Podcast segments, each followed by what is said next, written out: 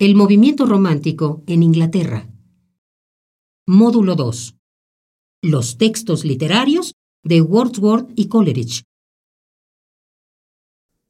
Precisamente la otra modalidad del espíritu romántico, representada por Coleridge, que escribió un poema que yo no tengo ningún empacho en decir que fue un milagro, un milagro y les voy a explicar también por qué.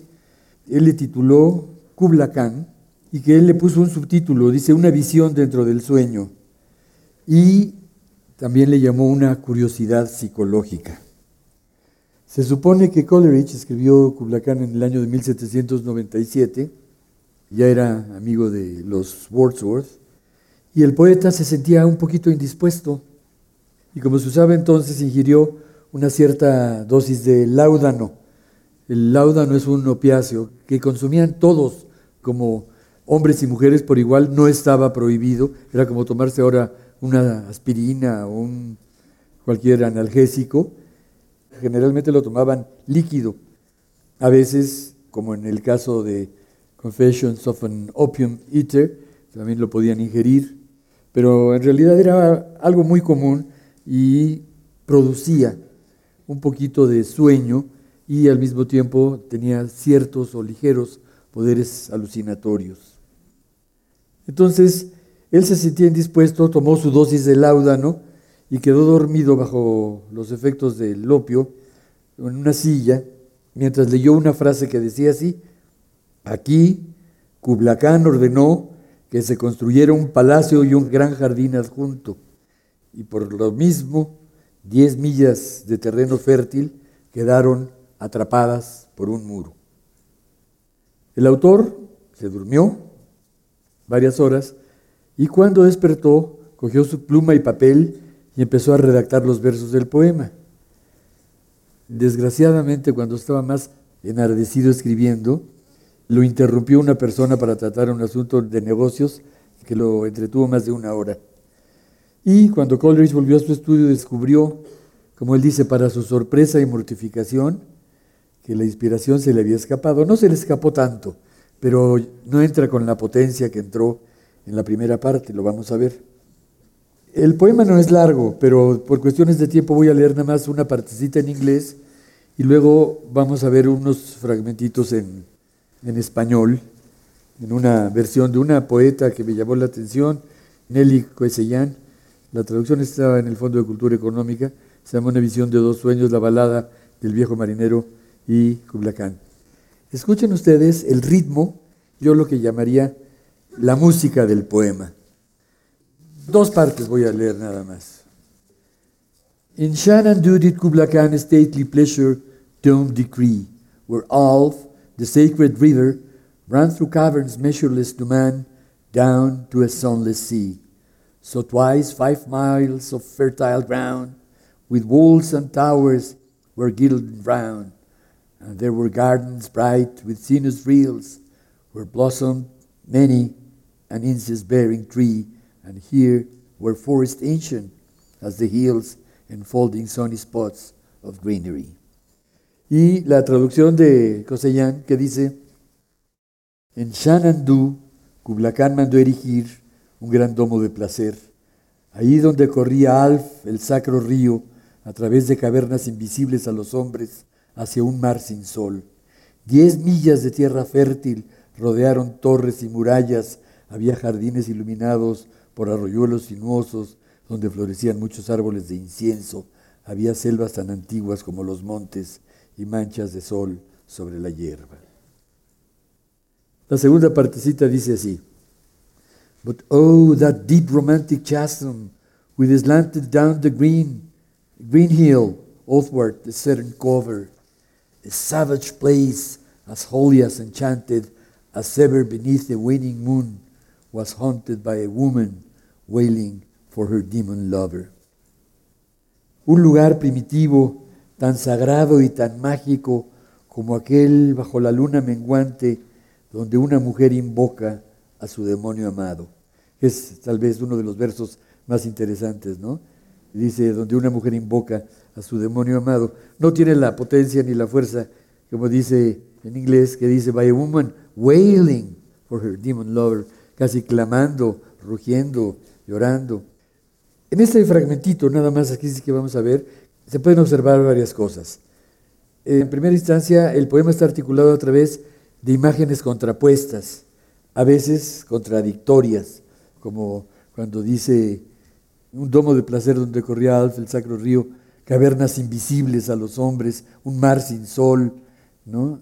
Y en la otra parte donde dice jardines iluminados por arroyuelos sinuosos donde florecían árboles de incienso, selvas tan antiguas como los montes y manchas de sol sobre la hierba, ¿no? O sea, son contradictorias en un sentido como en un sueño y son reflejos de la imaginación y de colorido, sino además con un ritmo y una musicalidad que prácticamente impide la interpretación, digamos, de, de una historia. Es nada más una evocación de un paisaje extraño, exótico, un gran domo de placer, en inglés que dice Stately Pleasure Dome Decree, y luego el río Alfa, un río elemental, a través de cavernas invisibles a los hombres, hacia un mar sin sol. O sea, son imágenes muy fuertes y que, como les digo, más bien parece que están evocadas nada más por el gusto de, de las palabras, ¿no?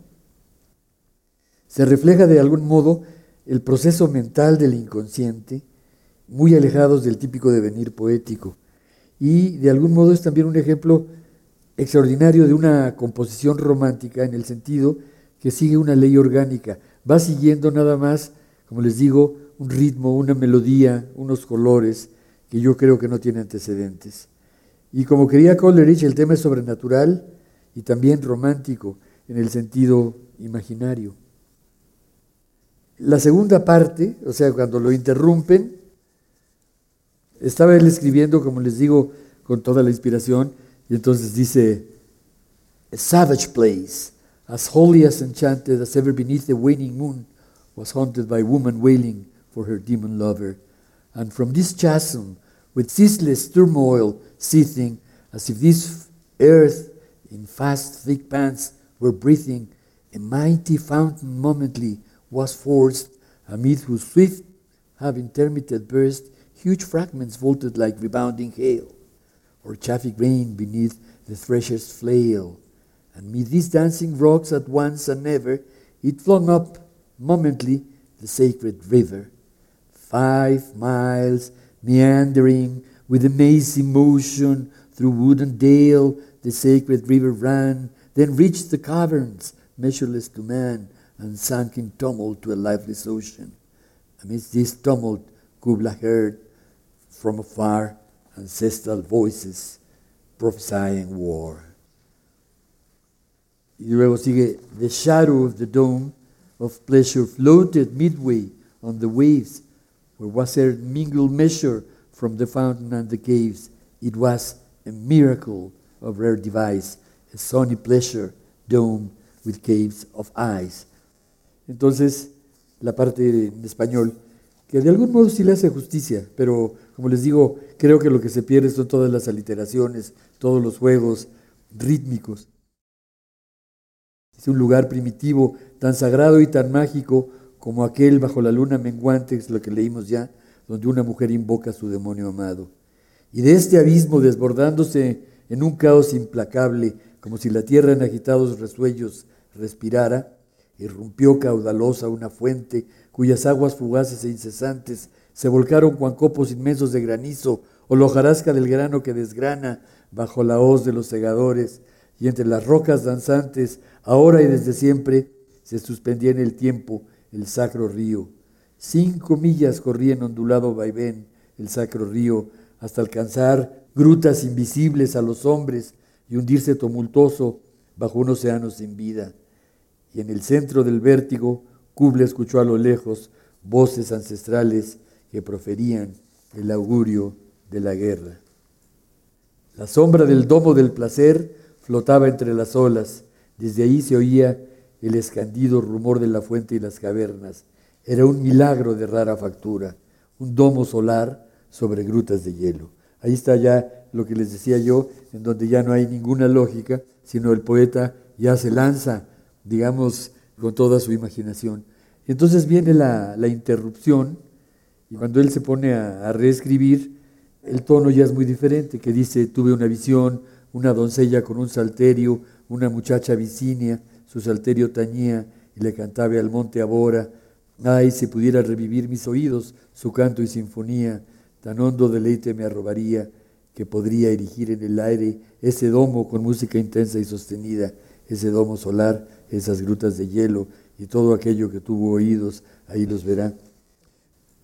Pero en realidad el poema es una cosa extraordinaria. Yo digo que este poema fue uno de los poemas románticos que le dieron un cambio sustancial a la poesía. Digamos, de ahí a las poesías de Malarmé o a las poesías de algunos de los simbolistas eh, ingleses como Swinburne o etcétera, pues ya, ya no, hay, no hay mucha distancia. Da una, un camino muy interesante. Wordsworth se va a convertir sobre todo en el poeta de la naturaleza, que recupera el paisaje para apropiárselo y hacerlo suyo, como si fuera parte de su propia alma. Ese es el caso del poema que tituló Versos escritos a unas villas de Tinternavi, en el que el yo poético, o sea, otra vez es un personaje que no se identifica, pero es nada más la voz de la poesía, que está en el presente, evoca una visita que hizo años atrás, cinco años atrás para ser precisos, al bosque en donde vuelve a escribir y donde se encuentra ahora, y rememora cómo la belleza del paisaje le ayudó a él a soportar la abulia y la sordidez que con frecuencia provocan las grandes ciudades con sus ruidos y agobios, y descubre el éxtasis estético que la contemplación del paisaje le proporciona. Pero les voy a leer nada más un fragmentito ya compuesto al español, en donde él ve, digamos, el paisaje, porque yo les había dicho que en Wordsworth no solo es el incidente cotidiano, el habla común de la gente, la recuperación de algunas de las leyendas de las regiones diferentes de Inglaterra, sino hay también un culto grande hacia la naturaleza, que a mí a veces me gusta llamarle panteísmo, que quiere decir de algún modo que se identifica la naturaleza con Dios y cuando hay una comunicación uno se identifica con todos los elementos de la naturaleza. Y dice así lo que él ve. Cuando él está, como les digo, regresa a un lugar en la región de los lagos, del Lake District, vuelve a ver ese paisaje que lo emociona y dice lo siguiente. A través de una larga ausencia, estas hermosas formas no han sido para mí como un paisaje frente a un ciego. O sea, no me han pasado inadvertidas. A menudo, fíjese nada más, en habitaciones solitarias, entre el clamor de villas y ciudades, les he debido, en horas de cansancio, dulces sensaciones sentidas en la sangre y en el corazón. Esta es, digamos, parte muy importante de la revolución poética que hicieron los, los románticos. O sea, se llevan el paisaje digamos, adentro de ellos, como parte de ellos mismos, y en los momentos, digamos, de cierta depresión o de cierta angustia, ese paisaje les permite revivir. Dice, dulces sensaciones sentidas en la sangre y en el corazón. Dice, a ellas, a esas sensaciones, debo otro don que confío no es menos sublime, ese bendito estado en que el indescifrable misterio de la pesada y fatigosa carga de este mundo ininteligible, se ilumina con esa bendita y serena calma a los que suavemente nos conducen los afectos. Yo siempre he pensado que lo primero que tiene un ser humano al nacer son afectos, y lo último que pierde, aunque pierda la razón, no pierde los afectos. O sea, es lo último que queda antes de la muerte. Y aquí él lo que habla es más bien del afecto al paisaje, que es lo que le da alivio. Y dice, mientras con ojos sosegados, gracias al poder de la armonía y con profunda dicha logramos penetrar en la vida de las cosas. O sea, el poeta admira un paisaje, lo lleva dentro de sí, cuando siente, como les digo, una suerte de, de angustia, de molestia, recuerda ese paisaje y, digamos, de algún modo se siente revivir. Y esa es parte, digamos, de, la aportación de Wordsworth a esta relación que les decía yo entre el hombre y la naturaleza. O sea, porque dota a la naturaleza de un poder místico del que se sirve cuando se encuentra triste o deprimido y lejos de la naturaleza que ama. Y otro elemento muy importante, y es a través de la memoria, porque la memoria en el caso de Wordsworth va a ser fundamental, como logra evocar el paisaje que le va a brindar fortaleza, ánimo, inspiración, para que él pueda sobrellevar sus cuitas cuando se encuentra inmerso, sobre todo, en el bullicio de la ciudad, porque entre los poetas románticos también siempre había una pequeña pugna entre el campo y la ciudad, que ya les comentaba yo, de los ludities, de los hombres que empezaron a romper las máquinas durante la revolución industrial, precisamente como protesta por haber perdido, digamos, sus trabajos. Y creo que existe otro elemento muy importante en la concepción poética de Wordsworth, que es el panteísmo que profesa, igualando a la naturaleza con la imagen de Dios.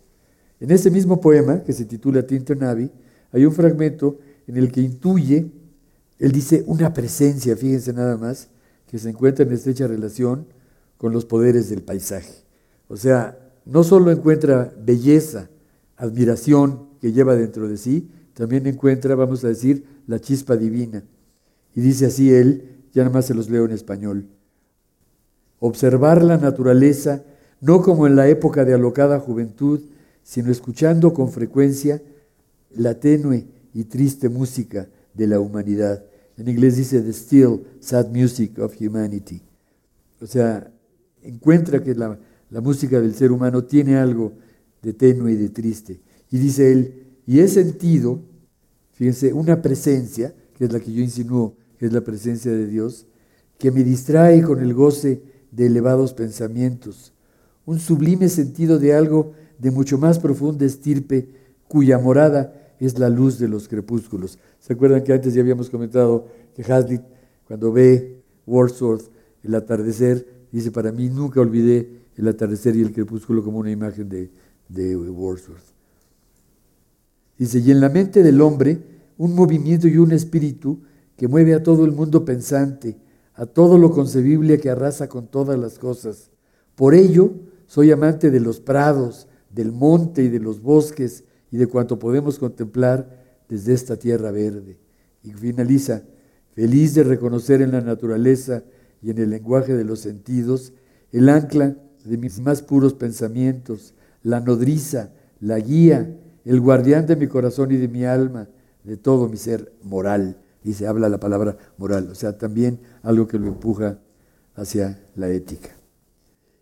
Este poema se complementa con otro del propio Wordsworth que se llama Oda Acercamientos a la Inmortalidad de los Recuerdos de la Tierna Infancia. Y en ese poema, que es un poema extenso, más bien filosófico, él retoma la idea que la presencia de Dios está manifiesto en la naturaleza y nos habla del momento idílico en nuestras vidas, donde como la tierra estábamos bañados por una luz celestial. O sea, él dice, la tierra está bañada por una luz celestial, la luz celestial casi casi puede ser, digamos, la luz del propio Dios. Y plantea que nuestros recuerdos de la infancia, fíjense nada más, porque también acuérdense que para el romanticismo el niño es muy importante y el niño siempre es puro. Lo veíamos un poquito en el caso de Blake, las canciones de inocencia, todas están como canciones de cuna relacionadas con niños y las canciones de experiencia ya ven la parte sórdida y corrupta del mundo. Que nuestros recuerdos de la infancia son la fuente y la luz de nuestra existencia. Y una vez más es a través de la memoria que podemos recuperar, yo le llamo nuestros atisbos, o sea, esa pequeña intuición que tuvimos cuando estuvimos más cerca de Dios y por consiguiente de la inmortalidad. Wordsworth afirma que nuestro nacimiento es un sueño, o sea, como Platón con la famosa caverna. Salimos de un sueño para entrar a otro y olvidamos lo que teníamos antes, ¿no? Y por eso ve la infancia como la era de la inocencia, igual que Blake. Digamos, estamos más cerca de la naturaleza y más cerca nos encontramos de Dios. O sea, el niño se encuentra, digamos, con su ingenuidad, con su inocencia, con su espontaneidad más cerca de Dios. Y en la medida que crecemos, igual que en el caso de Blake, perdemos la inocencia y nos alejamos de la presencia divina y también nos alejamos de la inmortalidad para entrar, pues ni modo, en el mundo de la corrupción y de la maldad. Para Wordsworth en ese poema, dice él, está la naturaleza, la infancia, Dios, el poder de la memoria, y son esos los elementos los que nos puede salvar, como el caso de Tintanavi, apropiándonos, digamos, en este caso es sobre todo la infancia, para recuperar los momentos de goce, yo digo gracias al poder de la memoria y la imaginación. Pero entonces, esta parte sí la voy a leer en inglés y en español porque es muy breve y de alguna manera sintetiza las ideas de Wordsworth en relación, insisto, a la infancia, en torno a la naturaleza, a, a Dios y a la memoria. Dice en inglés, Though nothing can bring back the hour of splendor in the grass of glory in the flower, we will grieve not, rather find strength in what remains behind, and the primal sympathy which having been must ever be, and the soothing thoughts that spring out of human suffering, and the faith that looks through death in years that bring the philosophic mind. Y también en una paráfrasis dice, aunque nada pueda devolvernos la hora de esplendor en la hierba, quiere decir, nada nos va a poder devolver, nos va a poder hacer volver al pasado, a la infancia, ni tampoco vamos a ver la gloria de las flores, aunque nada puede devolvernos a la hora del esplendor en la hierba. De la gloria de las flores, no nos afligiremos, pues podemos encontrar fuerza en el recuerdo, que es lo que les digo, la memoria. Igual que en Tintanavi. Recuerdo el paisaje y ese paisaje, digamos, me alivia. Aquí más bien es recordar la sensación de inmortalidad y de inocencia. ¿no? Dice, no nos afligiremos, pues podemos encontrar fuerza en el recuerdo, en aquella primera simpatía que habiendo sido una vez, habrá de ser por siempre, en los consoladores pensamientos que brotaron del humano sufrimiento y en la fe que mira a través de la muerte, en los años que moldearon nuestras mentes. O sea, para Wordsworth, aunque nada nos puede devolver la hora del esplendor en la hierba, nada nos puede devolver al pasado. Eso es lo que está diciendo. Sobre todo al pasado de la infancia, que es el pasado feliz que de alguna manera tuvimos todos, porque la infancia, en cierto modo, es símbolo de la felicidad o síntoma de la felicidad, aunque es cierto que después cuando uno lo piensa, a lo mejor la convierte en infelicidad. El poema, como les digo, es muy extenso, vale muchísimo la pena que lo lean con calma, realmente vale la pena porque sí es toda, insisto, una disquisición filosófica que va, esto que se los voy a repetir, mientras más jóvenes somos, somos más puros y más cerca de Dios estamos. En la medida que crecemos, nos vamos corrompiendo, pero de todos modos hay una parte que la memoria rescata y que nos permite encontrar alivio, a pesar de que sabemos que es imposible traer el pasado al presente el contraste tremendísimo que hay con la presencia de Coleridge y sus ideas sobre los temas sobrenaturales o fantásticos. En inglés se llama The Rhyme of the Ancient Mariner. Puede ponerse balada o, o canción.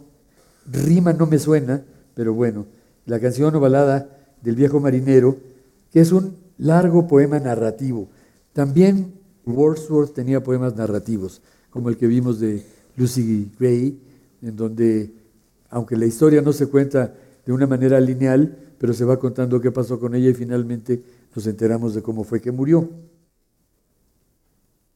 Entonces es un poema narrativo dividido en siete partes al que Coleridge después le añadió unas glosas marginales para poder guiar al lector. Yo creo que no era necesario, el poema es bastante fácil de seguir y las glosas lo único que hacen es, a lo mejor en términos de parte académica, puede ser interesante nada más para ir ubicando el fragmento que queremos. De acuerdo con las palabras de Coleridge, el poema tenía como intención principal ser una obra de pura imaginación. O sea, ahí rompe directamente con Wordsworth y no quiere incidentes de la vida real, quiere exactamente lo contrario. Pura imaginación y bueno, ya una señora crítica cuando leyó el poema le dijo que la obra tenía una falla muy grande porque le faltaba al poema una intención moral. Y es curioso porque casi todos los escritores, quieranlo o no, siempre tienen una visión moral del mundo. No quiero decir con eso que sea una moral convencional. Vamos a decir, si ustedes piensan en Henry Miller, en Bukowski, en Proust, en Louis Ferdinand Céline, en Joyce, todos reflejan una moral. No es, insisto, la moral convencional. En el caso específico de Coleridge aquí, es una moral curiosamente simbólica, mítica, y yo diría un poco también, no un poco, muy relacionada con la parte religiosa. Y lo vamos a ver, como les digo, de una manera más o menos rápida. El poema trata de un viaje, es un viaje simbólico. Yo digo que todo viaje, aunque sea el viaje aquí a Chinconcuac, es simbólico. de algún modo dejamos de ser los que somos para entrar en otro ámbito y en eso algo extraemos de él.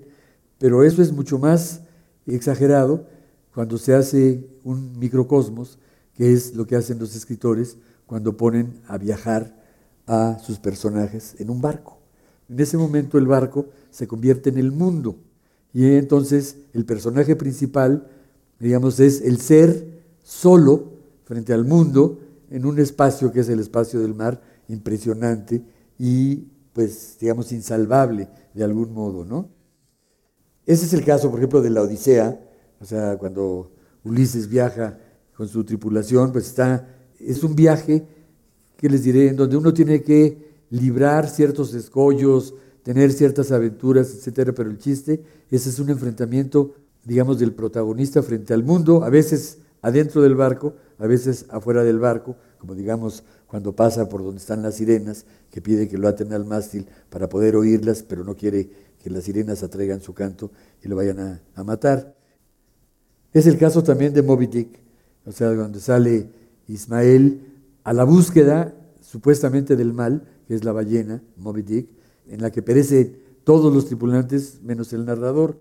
Es el caso también de las aventuras de Arthur Gordon Pym y muy particularmente de las novelas de Conrad, en donde pasan también muchas cosas en alta mar y en donde siempre se tiene que ver la fortaleza moral del protagonista. Por eso es tan evocativo y tan recurrente la utilización del barco, como les digo, como un microcosmos que se lanza a lontananza y no sabe a dónde va a llegar y va a estar llena de peripecias. O sea, es el viaje simbólico. Coleridge tenía la idea de que en este texto le interesaba muchísimo tratar de jugar con la idea de que en este mundo hay seres visibles y hay seres invisibles. Esa era un poco su, su propuesta.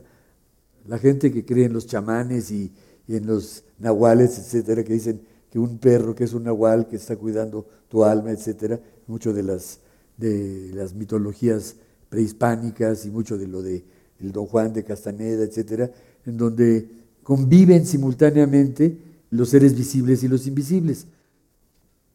Por ejemplo, aquí empieza la primera parte que Coleridge pone lo que en inglés se llama un framework, o sea, pone un marco de referencia.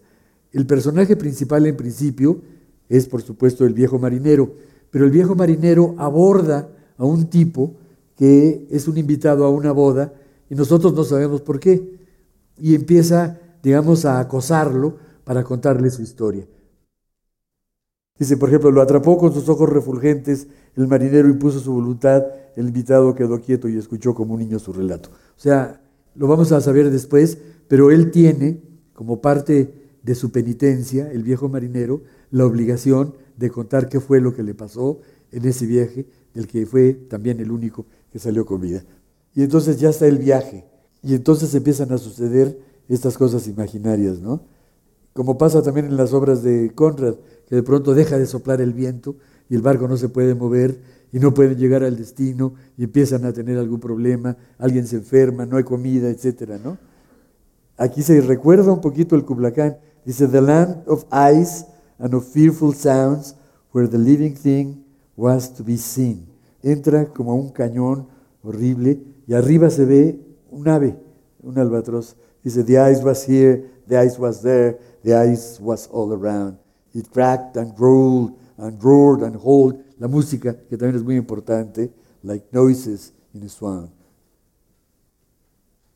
Y de pronto están, digamos, como en el Polo Norte y de pronto se les aparece un albatros. El albatros, en este caso, es simbólico y tiene que ver con la parte moral, en cierto modo representa la figura de Cristo. Ellos están perdidos y el albatros llega y la tripulación lo acoge con gusto. Dice, God save thee, ancient mariner, from the fiends that plague thee thus. O sea, de todos los fantasmas que están alrededor. ¿Por qué miras así? Y dice, and with my crossbow I shot the albatross. O sea, Cristo se supone que llega a la tierra para redimir a los seres humanos. Aquí el albatros llega para redimir a ese barco que está perdido y que no tiene para dónde ir. Y el marinero, digamos, en un acto gratuito y de maldad, decide matar al albatros. El marinero siente un poco de arrepentimiento, empiezan a, surgir todos los seres invisibles. La poesía está llena de estos seres invisibles, a veces amenazan. Toda la tripulación, por haber matado al albatros, se encuentra expuesto a todos estos peligros. El castigo que tiene él, la pena que tiene él, es que el albatros se le cuelga del cuello, por cierto, como si fuera una cruz. La tripulación muere y, él nada más le queda ver al albatros, pero en un momento, por eso les digo que sí tiene una moral, en un momento él ve esas culebras que tienen unos colores muy bellos, y esos colores bellos de pronto le hacen, ahora sí, como en el caso de Wordsworth, reconocer la nobleza y la belleza de la naturaleza, a pesar de que son como unas sierpes, como unos monstruos, ¿no? Y eso es lo que le permite que vengan unos ángeles en su ayuda y que vea un ermitaño que lo va a perdonar, se le cae ya el, el albatros. Y lo que tiene que suceder es que entonces ya uno descubre por qué el marinero tenía que contar la historia. Es como una confesión, es, y es también al mismo tiempo como una maldición. O sea, tiene, por haber matado, vamos a decir, a una imagen que recuerda a Cristo, como les digo, Cristo viene a redimirnos a la tierra y de todos modos lo matamos. Y aún así, de todos modos hay una resurrección, pero el castigo que tiene el Ancient Mariner es precisamente esa, de que tiene que ir como una confesión contando lo que pasó, cómo lo castigaron, cómo lo perdonaron y, pues sí, la penitencia. Quiero hacerles una recomendación muy especial en el caso de Coleridge. A quienes les gusten las historias de vampiros, el otro poema que se llama Christabel.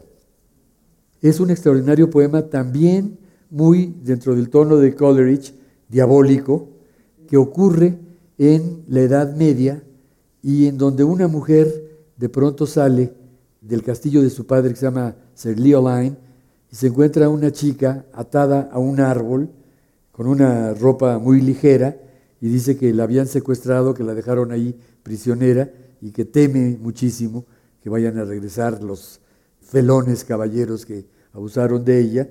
Y entonces Cristabel le dice, ven, pasa a mi casa.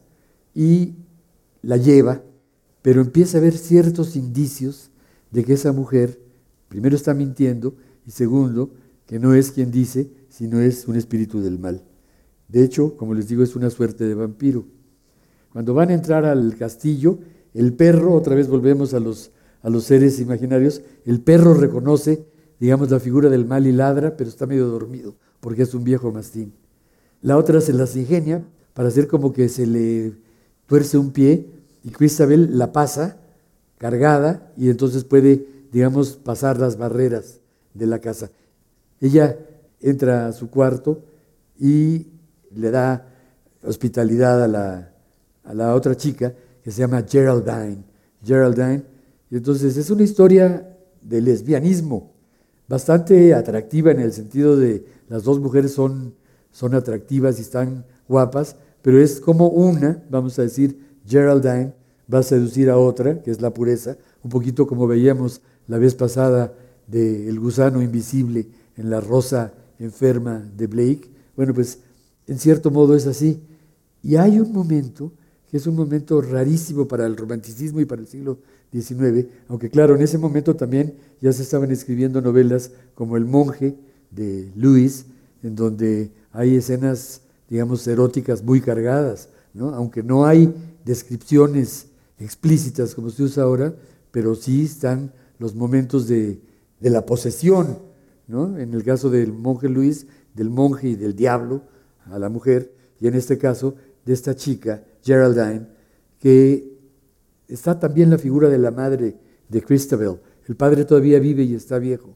Entonces, o sea, logra pasar a la casa, la otra le da cobijo, toman un brebaje, se supone que es un vino, y finalmente Geraldine desnuda a Christabel, digamos, y la hace suya.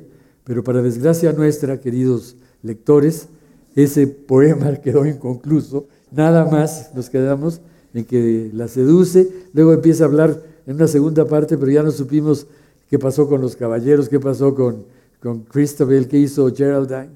Y bueno, realmente es un poema muy interesante, muy actual. A mí incluso a veces se me ha ocurrido que podría hacerse como una buena adaptación cinematográfica de la vida real.